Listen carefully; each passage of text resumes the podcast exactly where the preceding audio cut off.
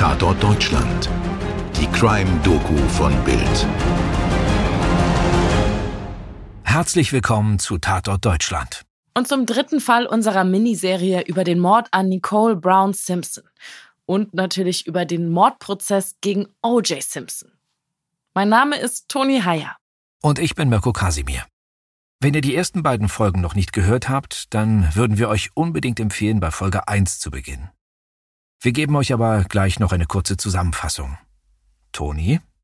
In der Nacht vom 12. zum 13. Juni 1994 werden die 35-jährige Nicole Brown Simpson und der 25-jährige Ronald Goldman, ein Freund von Nicole, vor Nicoles Haus in Los Angeles mit Messerstichen ermordet.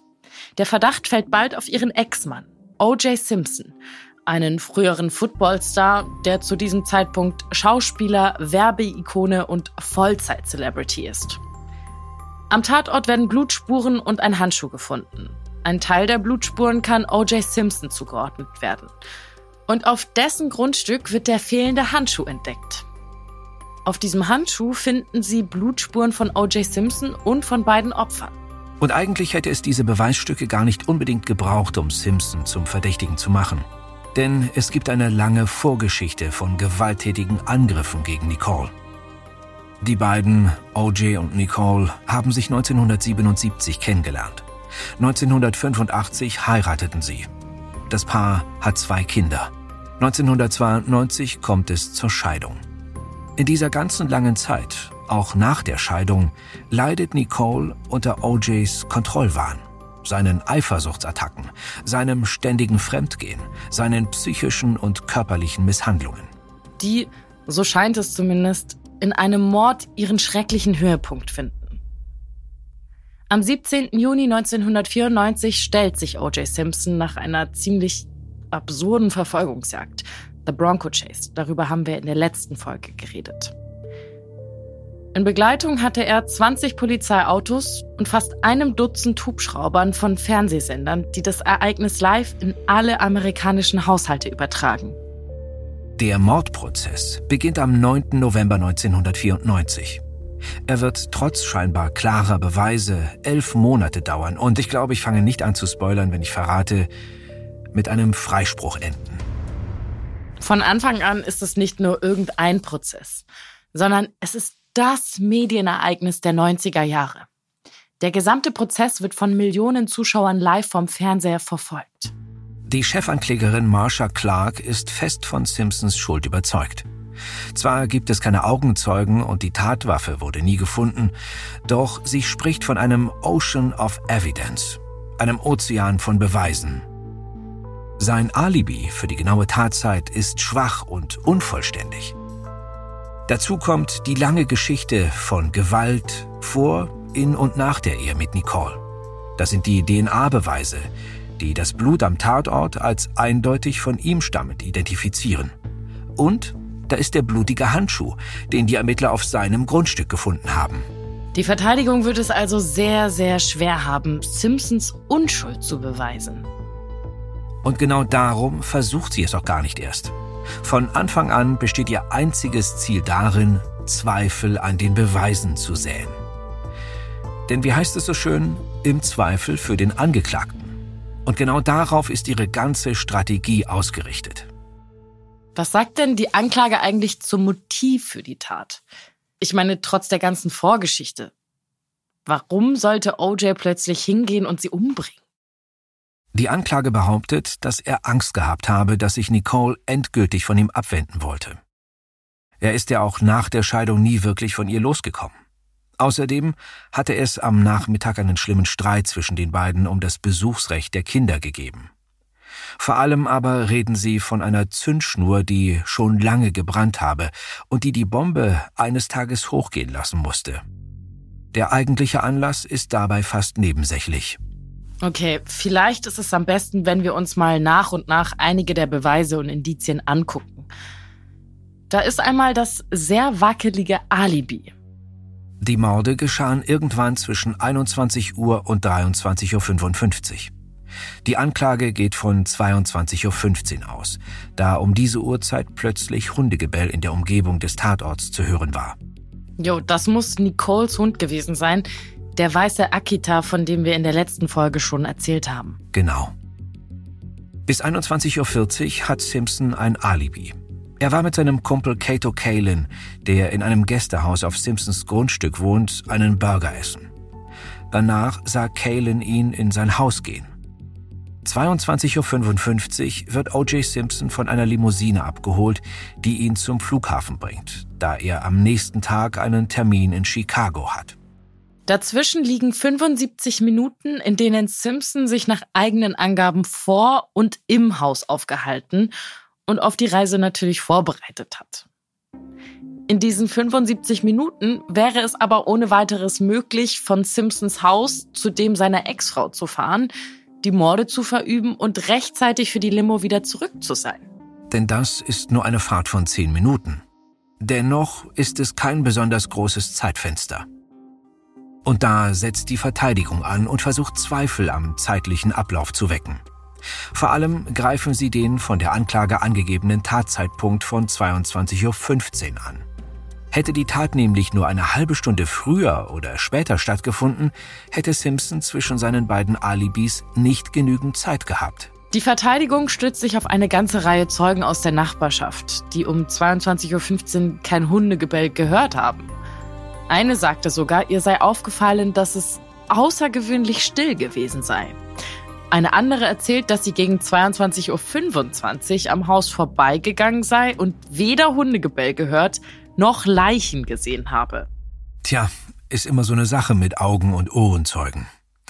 Die Zeugen der Anklage haben was gehört, die der Verteidigung nicht. Na toll, und jetzt mach was draus. Was mich aber gar nicht wundert, ist, dass die eine Zeugin der Verteidigung die Leichen nicht gesehen hat. Denn das hatten wir ja schon in der letzten Folge. Das Grundstück ist nicht gut einsehbar. Und die Eingangstreppe, an der Nicole Brown lag, ist von der Grundstücksgrenze ein ganzes Stück entfernt. Und es war dunkel. Die Frau hat sicherlich auch nicht explizit nach Leichen geguckt. Die ist halt einfach da lang gelaufen. Jedenfalls kann die Verteidigung den von der Anklage präsentierten Ablauf nicht widerlegen, aber sie kann Zweifel wecken. Und das ist alles, was sie braucht und was sie damit bezweckt. Dieser Grundsatz im Zweifel für den Angeklagten ist gut und richtig. Und ohne ihn wäre ein faires Gerichtssystem überhaupt nicht denkbar. Aber wann ist ein Zweifel ausreichend, um einen mutmaßlichen Mörder laufen zu lassen? Die Anklage ist sich sicher, dass sie alle Zweifel ausräumen wird.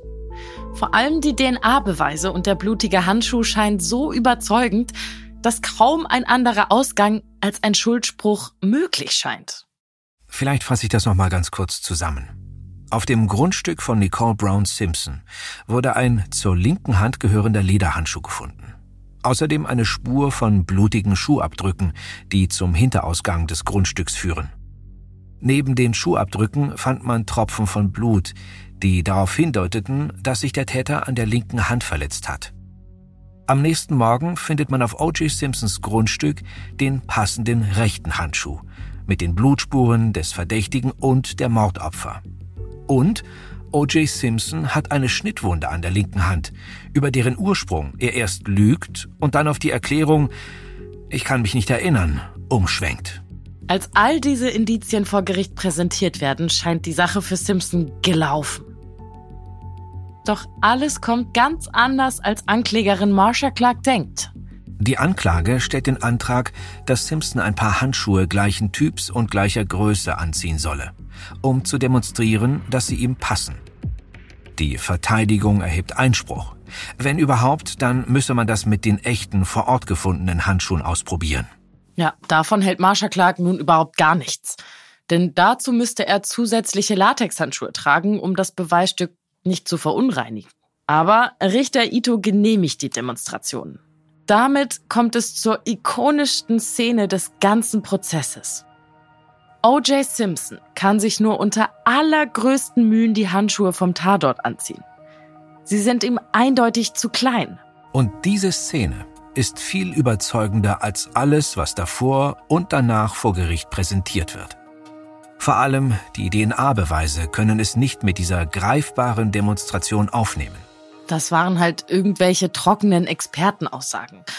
vor einer Jury, die nicht aus Experten, sondern aus zufällig ausgewählten Bürgern bestand.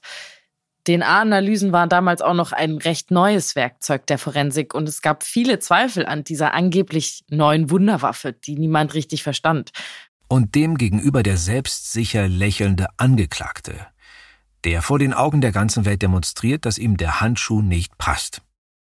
Das war einfach der Wendepunkt. Von diesem Schlag wird sich die Anklage nie wieder erholen. Ja, und die ganze Handschuhgeschichte, die wird ja noch schlimmer. Sie wird sich zu einem totalen Albtraum für Marsha Clark entwickeln. Aber erstmal, Mirko, wenn der Handschuh offensichtlich nicht passt, dann... Tja, dann heißt das eigentlich erstmal gar nichts. Denn da sind ja noch die Latexhandschuhe, die Simpson tragen musste. Um den Handschuh, das Beweisstück, nicht zu kontaminieren. Vor allem aber sagt ein Vertreter des Herstellers aus, dass die Handschuhe schrumpfen könnten, wenn sie sich etwas mit Flüssigkeit, zum Beispiel Blut vollsaugen. Das klingt für mich ziemlich einleuchtend. Die Anklage lässt OJ daraufhin ein fabrikneues Paar derselben Marke und derselben Größe anprobieren. Und es passt problemlos. Aber all das spielt bald keine Rolle mehr, als ein anderes Thema in den Mittelpunkt der Verhandlungen rückt. Aber noch eine Sache zu den nicht passenden Handschuhen. Viele Jahre nach dem Prozess kommt heraus, dass Simpson zum Tatzeitpunkt und darüber hinaus Arthritis-Medikamente nahm. Zwei Wochen vor der Handschuhshow vor Gericht hat er diese abgesetzt, was vermutlich dazu geführt hat, dass seine Hände angeschwollen sind. Als Reaktion auf das Absetzen der Medikamente quasi. 1995 wusste niemand von den Medikamenten, wahrscheinlich nicht einmal das Verteidigerteam. Aber jetzt kommen wir zu einem Mann, der maßgeblich dazu beiträgt, dass der Prozess gegen O.J. Simpson mit einem Freispruch endet. Dieser Mann ist der Letzte, der sich einen Freispruch für O.J. Simpson gewünscht hätte. Mark Furman. Vielleicht erinnert ihr euch noch an Mark Furman. Der Detective ist bereits in den ersten beiden Folgen aufgetaucht. 1985 war er es, der wegen des Verdachts auf häusliche Gewalt zum Haus der Simpsons gerufen wurde. Und am Morgen nach der Tat war er es, der über den Zaun von OJs Anwesen geklettert war und der dort den blutigen Handschuh gefunden hatte. Mark Furman ist einer der wichtigsten Zeugen der Anklage. Mhm. Und Mark Furman ist Rassist. Und zwar so richtig, richtig hardcore. Das stellt sich im Prozessverlauf raus. Also, das war jemand, der hat Sachen gesagt, die ich wirklich nicht wiederholen möchte. Für die Verteidigung ist Furman damit natürlich ein gefundenes Fressen. Erst recht, nachdem er unter Eid rassistische Äußerungen bestreitet und dann der Lüge überführt wird. Dieser Zeuge hat jede Glaubwürdigkeit verloren. Und die Verteidiger gehen noch einen Schritt weiter und behaupten, Furman habe den Handschuh am Tatort mitgehen lassen und dann selber auf Simpsons Grundstück platziert. Das würde zwar immer noch nicht die Blutspuren von Simpson und den Opfern am Handschuh erklären, und erst recht nicht weitere Blutspuren, die unter anderem am Türgriff von Simpsons Wagen gefunden wurden und überhaupt, also die Verteidigung, die hat keinerlei Beweise für ihre Behauptung. Aber diese Beweise braucht es nicht. Denn es reicht bei der Jury, Zweifel zu säen, ihnen den Gedanken, aber könnte es nicht vielleicht so gewesen sein, einzupflanzen. Ja, und das gelingt. Zumal dieser Prozess sowieso schon mit solchen Fragen aufgeladen ist. Früher war O.J. Simpson der schwarze Superstar, den fast alle mochten. Ja, sogar Mark Furman, der Rassist, der hat ihn bewundert. Doch das alles kippt während des Prozesses und viele Medien beginnen regelrecht gegen ihn zu hetzen. Eines der übelsten Beispiele dafür ist die Zeitschrift Time. Die zeigt ein Porträt von Simpson auf der Titelseite, bei dem sie seine Haut massiv nachgedunkelt hat, weil ihnen der Original OJ zu hellhäutig war. Furman wird vom Hauptbelastungszeugen zum wichtigsten Argument der Verteidigung. Am 3. Oktober 1995 verkündet die zwölfköpfige Jury vor 150 Millionen Live-Fernsehzuschauern ihr Verdikt und entlastet Simpson in beiden Fällen des Mordvorwurfs. O.J. Simpson wird umgehend aus der Haft entlassen. Interessant ist aber zum Beispiel, dass unbekannt ist, wie die Laienjury zu ihrem Ergebnis gekommen ist. Also so eine Jury, die kann in den Vereinigten Staaten aus zwei Gründen einen Angeklagten freisprechen. Einmal, weil sie Zweifel an der Schuld hat oder einfach so. Das klingt jetzt komisch für uns, aber ja, so eine Jury kann entgegen der Beweise und der geltenden Gesetze freisprechen. Und so ein Freispruch, der ist dann halt rechtskräftig und endgültig. Und wichtig ist auch noch zu erwähnen, dass die Staatsanwaltschaft nach so einem Urteil nicht in Berufung gehen kann. Also kann O.J. Simpson nie wieder vor einem Strafgericht für diesen Mord angeklagt werden. Selbst wenn er ihn im Nachhinein gestehen sollte. Ja, aber er wird noch einmal für diesen Mord angeklagt. Allerdings diesmal vor einem Zivilgericht, vor dem es nicht um eine Haftstrafe, sondern um Schadensersatz geht. Ein Jahr nach dem Freispruch strengen die Hinterbliebenen einen solchen Prozess an und O.J. Simpson wird für schuldig befunden und zur Zahlung von 33,5 Millionen Dollar an die Opferfamilien verurteilt. Ein Großteil seines Vermögens steckt aber in Immobilien, die er selbst nutzt und zusätzlich noch in einem Pensionsfonds. Beides ist gegen Pfändung geschützt.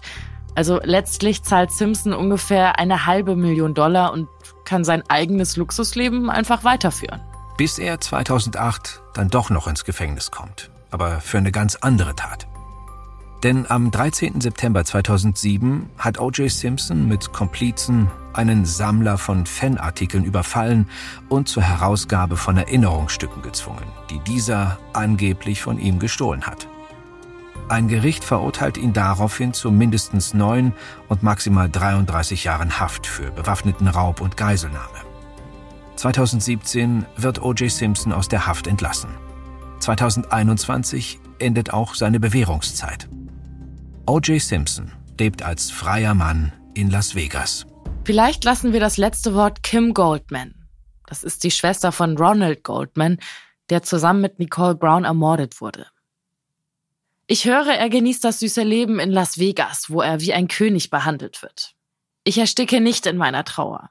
Aber jeder Meilenstein, den meine Kinder oder ich erreichen, der erinnert mich daran, was ich alles nicht mehr mit meinem Bruder teilen kann.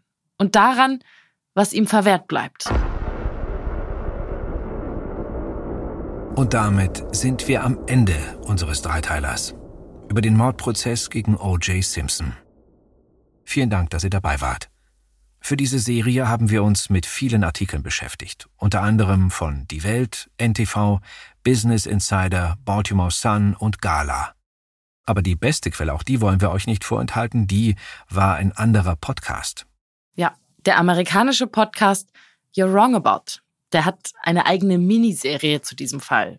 Also nicht ganz so mini, das sind ungefähr ein Dutzend Folgen von jeweils über einer Stunde. Aber klar, da gibt's halt richtig viele Details und man kann sich auch die eigenen Geschichten, zum Beispiel die von Nicole Brown, noch viel, viel tiefer reinfuchsen. Also wer da Lust drauf hat, den kann ich euch wirklich nur empfehlen. Also für alle, die es interessiert, der Podcast heißt You're Wrong About. Wir verlinken euch den aber auch ansonsten gerne nochmal bei Insta. Also schreibt uns an, wenn ihr da Fragen habt. Wie ihr uns sonst noch erreicht, findet ihr natürlich wie immer in den Show Notes. Wir sagen Adios für heute. Danke, dass ihr diesmal wieder mit dabei wart und ich hoffe, wir hören uns auch nächste Woche wieder. Und natürlich auch vielen Dank von mir. Und gern bis zum nächsten Mal. Euer Mirko und eure Toni. Dir hat diese Folge von Tatort Deutschland gefallen? Du bekommst von True Crime einfach nicht genug. Dann hör jetzt in unsere weiteren Folgen rein. Hier warten mehr als 200 spannende Fälle auf dich, wie das Verschwinden von Rebecca Reusch, der Prozess gegen O.J. Simpson oder die Entführung von Ursula Herrmann. Wir hören uns bei Tatort Deutschland.